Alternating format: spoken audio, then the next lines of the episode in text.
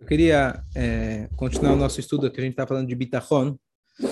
É, até hoje a gente leu a introdução e agora a gente vai ler os capítulos. Interessante que nesse livro a introdução é maior que os capítulos. São acho que os oito capítulos bem pequenos. Cada um traz um conceito sobre como praticar, o que é o Bitachon, o que é a confiança em Hashem.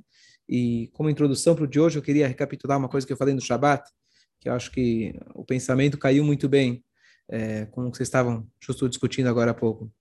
É, a gente perguntou como é possível que o povo, 40 dias depois que fizeram, fizeram receberam a Torá, 40 dias depois, 40 dias se passaram, eles já fizeram pecado bezerro de ouro. Pergunta clássica. E ainda eles viram para o bezerro e falam: Ele Eloecha Israel, Asher Elucha Meret Mitzrayim. Esse é o teu Deus de Israel que te tirou do Egito. Bom, você já está sendo negando Deus. Você já está abandonando aquele que te fez tudo de bom. Agora você fala, não, foi ele que me tirou do Egito. Quão, quão tolo você pode ser para falar que foi o bezerrinho de ouro que te tirou do Egito? Você pode fazer idolatria? Entendo. Você deixou teu impulso te levar, que era muito forte na época? Ok. Mas você chegar e falar, mudar completamente a história e falar, esse é nosso Deus que tirou do Egito? Então, uma das explicações muito interessantes que é, o, o mês que eles saíram do Egito, o, o signo daquele mês, o horóscopo, o signo daquele mês era o carneiro. Qual que é o nome em português do carneiro? Tem um nome é carneiro? Carneiro, se fala carneiro, tem o signo carneiro. Não, mas tem o signo carneiro? Tem, tem. Tem, tem o signo carneiro. Bom, é, é, Sé em hebraico. E é, tem Capricórnio? Capricórnio. Ok, obrigado. Não, Capricórnio, obrigado. Recha, Capricórnio, não? Bom. É, é isso mesmo, Rabinho. Ah, isso mesmo, obrigado. Depois que ele falou, fica fácil. É, tá é Capricórnio mesmo, eu concordo também. Ótimo. É. Então, o que acontece? O povo, na verdade, como é a tendência humana, a gente acaba sempre voltando para aquilo que a gente está acostumado. Mas na hora do desespero, o Talmud fala para nós que se você joga se você joga uma flecha para cima, ela vai cair. A gravidade, basicamente. Qual que é a ideia? Você pode jogar ela para cima, mas a tendência natural dela é cair novamente.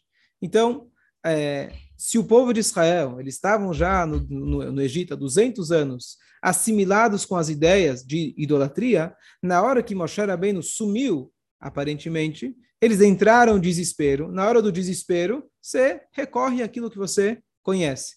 Contei aquela piadinha do, do Yosef Elganef, ele chegou para o Rabino na véspera do Yom Kippur, o Rabino tinha falado que tem que fazer chuvá, tem que fazer chuvá, então ele chegou na noite, Rabino, olha, você sabe quem eu sou, sou Yosef Elganef, você me conhece, então tá aqui, tá aqui, tá aqui, começou a esvaziar os bolsos, tirar as últimas as últimas eh, mercadorias que ele tinha adquirido, e ele deixa tudo na mesa do Rabino, fala, olha, Rabino, achamos no bagado, no gazal, no bato no coração, al-chet, ratano, Está aqui tudo isso, faça o que o senhor bem entender, devolva aí aos donos, dá para cá, o que o senhor bem achar. Tá bom? O Yossada vai embora, e quando o Yossada vai embora, o Rabino percebe que o relógio dele tinha desaparecido. Não estava no Shabbat, né? Você perdeu as piadas. Vou contar só uma delas, não contar todas. E aí ele foi correndo atrás do Yossada, o que, que aconteceu? Falou, Rabino, Parnuse, Parnassá, não tem... Adianta? a gente tem que. O que acontece? Você pode fazer chuva, mas a natureza, nosso instinto é a gente voltar aquilo que a gente está mais acostumado. Por isso eles ficaram 40 anos no deserto até eles conseguirem tirar a escravidão de dentro de si para poder entrar em Israel. E até hoje a gente está lutando contra essa escravidão. Mas então a primeira coisa que você pode explicar foi um desespero. Entraram no desespero, voltaram aquilo que eles estavam acostumados. Ok. Mas por que um bezerro justamente? e como eles tiveram a coragem de dizer que foi o bezerro que tirou eles do Egito. Então vamos lembrar que a idolatria era, na verdade, sempre uma imagem de alguma força celeste. Era sempre alguma imagem que lembrava, não é que eles serviam a própria estátua. A estátua seria como se fosse algo que eles pudessem se comunicar através da estátua, lembrassem da, daquela força que eles atribuíam algum poder. Então, nós sabemos que uma das idolatrias principais do Egito era o Capricórnio ou o Carneiro. E por isso mesmo que Deus falou Pesquisou aí no Google? Ares. Ares. É Ares, carneiro Ares. É, é isso que eu ia falar, era isso, era o Ares. Obrigado. É, tá vendo? Tá vendo? Obrigado, Google. Escolha. Bom, então estamos aqui graças ao Google. Eu falei ontem que o bom rabino é aquele que sabe responder pergunta no Shabat. Sem transgredir o Shabat, sem, sem entrar no Google. Então, é, o, o, essa era a idolatria, então, deles. Por isso, inclusive, Hashem mandou que eles pegassem alguns dias antes da saída deles, pegassem o carneirinho, prendessem na, na cama deles para desafiar eles mesmos e desafiarem também os egípcios, dizendo que a gente vai matar o Deus de vocês. Vocês acham que esse é o Deus de vocês? A gente está com coragem, temos fé em Deus, que é Ele que vai tirar a gente daqui. Então, Deus queria tirar eles dessa idolatria. O que aconteceu? Eles saíram no mês de Nissan, que é justamente o mês de Ares, que é o mês do carneiro. E era o mês da idolatria do Egito. Então, a princípio, eles pensaram: olha, vencemos a idolatria. Deus é mais forte que a idolatria dos egípcios. O que acontece? De repente, eles viram que eles estão presos no meio do deserto. O líder deles, Moshe, aparentemente, abandonou, subiu para o Monte Sinai e desapareceu. Então, toda essa saída que a gente foi, saiu do Egito com essa força, etc., não deu certo. Então, sabe o que? Vamos adquirir, vamos pegar o próximo da fila. O Ares, que a gente saiu, etc., não deu certo. Eles atribuíram a força ao Ares e falaram, ele não deu certo. Vamos pegar o próximo da fila. Qual que é o próximo da fila? Na linguagem aqui é o Shor, seria o boi. O bezerro, que é o filho do boi, tá certo? Eles falaram, bom, esse agora vai dar certo. Se o, se o carneirinho não deu certo, era o Deus que não deu certo, tudo bem, então a gente vai pegar o próximo. E eles foram para o próximo da fila, e começaram a apostar e falaram: sabe, na verdade, quem foi que tirou a gente? Não, não foi o carneirinho. Foi o touro. É o touro que tirou a gente. Então vamos fazer um carneiro. Eles jogaram lá o ouro e saiu o quê? Um bezerro. Não é que eles fizeram um bezerro, saiu um bezerro. Opa, saiu um bezerro, tá aí. É esse o cara que a gente aposta. Igualzinho à política. Você aposta, não, o cara anterior, não, aquele lá, o, o, aquele destruiu o nosso país. Vamos, temos um próximo da fila. Ah, esse aqui esse vai salvar. Não, mas na verdade já há muitos anos que ele está salvando a gente, faz muitos anos que ele já está. Esse é o cara. Você aposta nele, passa um tempo, você descobre que ele é mais uma idolatria. E também tem furos, e também tem falhas, também é um ser humano, por melhor que seja, ele também tem suas falhas, seus erros. É aí você deixa passar um tempo, aí você fala: não, não, não, esse, esse era besteira, desculpa, eu me confundi. É o próximo que vai vir, ele vai salvar o mundo. E assim continua, continua e continua, como se diz, a democracia é o pior, é o melhor, é o melhor dos piores regimes, tá certo? Por quê? Porque é um regime humano. É um regime feito pelas pessoas. Então, vocês perguntaram se estávamos discutindo aí do PT, etc.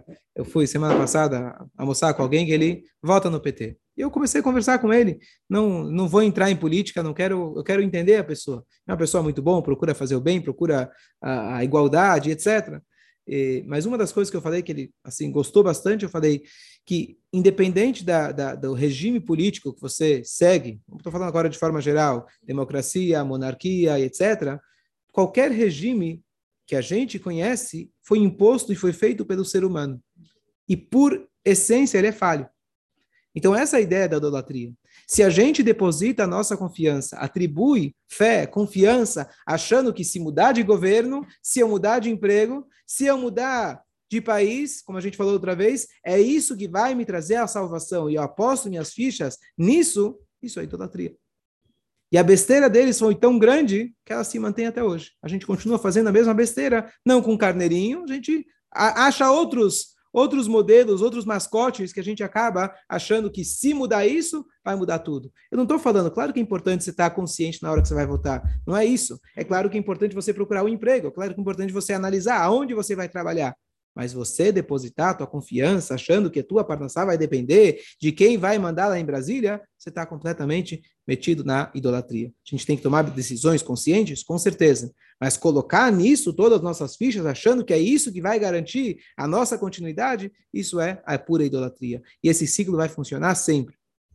Quando você deposita nele, você vai se frustrar. Aí você fala, não, é o próximo. E a gente continua se enganando. Não, é o próximo, é o próximo, é o próximo. E a coisa continua igual. Enquanto você não muda a si mesmo e começa a depositar a nossa confiança em quem realmente a gente deve depositar a confiança. Pode falar. Existe um. Eu vou ler com vocês, quem quiser acompanhar aqui no hebraico. Quem... Primeiro capítulo ele fala o seguinte: Armauta bitachon, qual que é a definição de bitachon? Até agora a gente falou, vale a pena confiar em Deus, aposta nele que vale a pena. Mas o que significa essa confiança? Vamos definir o que é essa confiança. Então ele fala, essa confiança, essa é, segurança em Hashem, ela resulta numa tranquilidade.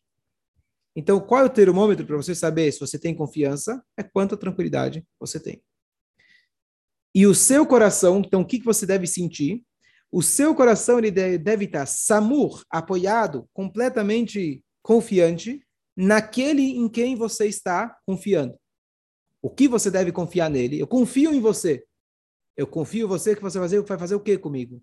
Que você vai fazer o bem, vai fazer aquilo que é o melhor para mim naquele contexto, naquele assunto na qual eu estou precisando.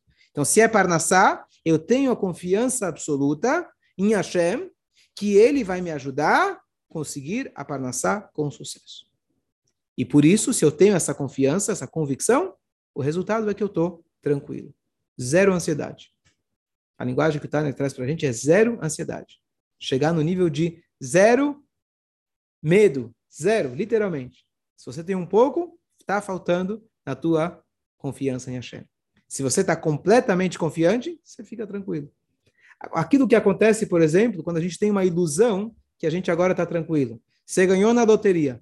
Aí você fica por uns três meses achando que você pode estar tá tranquilo. Passa três meses, o estudo diz que você volta, pra, volta a ser igual, não muda nada. Porque é apenas uma ilusão. Então, aqui a gente está falando você ter a confiança plena, absoluta em quem vale a pena, em quem tem todo o poder, ele pode realmente trazer o bem para você e ele vai fazer o bem para você. Ele continua, segunda parte, ele continua dizendo, העיקר אשר בעבורו היא הביטחון במבוטח, ואם יפקד לא ימצא ביטחון, ושיהיה לי בו בטוח במי שיפתח בו, שיקיים מה שאמר, ויעשה מה שערב, ויחשב עליו הטוב a certeza absoluta que Deus ele vai cumprir, se fosse uma pessoa, por exemplo, que ele vai cumprir a sua promessa, Deus não prometeu para mim individualmente que ele vai me dar para lançar, mas vamos apenas usar como paralelo. Se fosse uma pessoa, ele me prometeu, eu tenho a certeza absoluta que ele vai cumprir a sua promessa, ele vai fazer aquilo que ele fez e ele vai garantir aquilo, aquilo que ele falou que iria te dar. Quer dizer, às vezes eu prometo para você, mas chega na hora não tenho dinheiro para te pagar. Então eu quero fazer, mas não consigo. Deus ele vai realmente porque ele pode cumprir aquilo. E aqui vem a frase principal desse capítulo: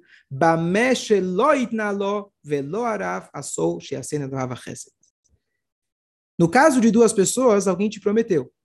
Então vamos dizer que você confia naquela pessoa, a pessoa tem o dinheiro, tem os meios para poder concretizar, eu confio nela, estou tranquilo. Pega, por exemplo, crianças que nascem numa casa, Baruch Hashem, saudável e boa, ela não se preocupa com Parnassá. Papai e mamãe vão tomar conta. Papai e mamãe levam para a escola, dão comida. A criança não se preocupa. Porque ela olha para os pais e ela se sente tranquilíssima.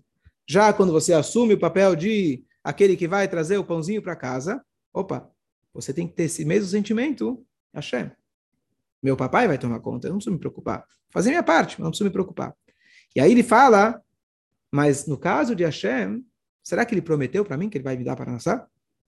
Cadê o, o documento assinado que Deus falou que eu, eu vou estar tranquilo. Não tenho esse documento. Então aqui vem o bitachon, que a gente acredita em Hashem, mesmo que ele não te prometeu, ele não te garantiu, que Hashem vai fazer uma bondade com você. Quando se trata de Hashem, a gente não pensa e fala, olha, você me prometeu, olha, eu mereço, olha, olha o que eu fiz hoje, hoje, poxa, fiz certinho hoje, garante que eu... Não. A gente não confia em Hashem proporcional àquilo que a gente fez. A nossa confiança nele que ele vai fazer por pura bondade e misericórdia. Por quê? Vamos deixar o porquê para depois. Mas a primeira coisa que é interessante é o seguinte: vamos dizer que eu tenho, tenho méritos, tenho fichas com Deus. Então fala, olha, Deus, vamos, uma troca boa, né? Eu sirvo você, você faz o que eu preciso, estamos bem, estamos de boa. Não é isso que está na Torá? Sirva a mim, você vai ter chuva, certo? Se você servir a Shem dessa forma, número um, você está num risco muito grande. Você não sabe qual é a balança. Você não sabe se você faz mais bem ou o contrário. Você não sabe a conta de Deus se conta só essa vida ou outras vidas passadas. A gente não tem como entrar nesse mérito. Número dois, é uma forma egoísta de pedir. Você está querendo usar as coisas que você faz para servir a Deus, que deveriam ser altruístas, está querendo ganhar alguma coisa em troca. E número três, você está limitando a bondade de Hashem ao tamanho da sua bondade. A bondade de Hashem é infinitamente maior do que tudo que você possa fazer na sua vida. Por mais que você fez mitzvot e nunca pecou, nem nessa vida, nem na passada, você não tem dívida nenhuma. Tudo que você fizer é um resultado de um ser humano fazendo algo que é limitado. Quando a gente vira e fala para Hashem, me dê da sua bondade, a bondade dele é infinita. Então, quando a gente confia nele, a gente não precisa ficar fazendo cálculos, mereço ou não mereço. É claro que quanto mais próximo eu tiver dele, mas se eu realmente confio nele, eu não vou trair. Se, se eu confio nesse cara, se são meus pais que me dão para nascer, eu vou trair. Se eu trair a, a confiança deles, então a coisa pode balançar. Claro que ele é meu pai, claro que ele sempre vai me dar. Mas, poxa, se ele me dá, eu deveria pelo menos fazer jus disso. Então, a lembrança aqui da, da, da Bitachon é saber que a bondade dele é desproporcional àquilo que a gente faz. E é isso que a gente tem que pensar na hora do bitachon. Não pensar que eu mereço, não tentar criar na nossa cabeça, mereço, não mereço, tentar ser o juiz de nós mesmos, se eu mereço ou não mereço, simplesmente confiar nele. E com a bondade dele infinita, ele tem a possibilidade e ele vai fazer, eu vou meditar nisso, que ele vai fazer aquilo que eu estou esperando dele. Dúvidas? Fácil. Michel, o que você balançou a cabeça? O que você pensou na hora? Fácil. Fácil assentar na gelatina. Posso falar? Só, só um segundo, Mordecai. Você ia falar alguma pergunta ou não? Eu vi que você dá uma... Ah, fala, Mordecai.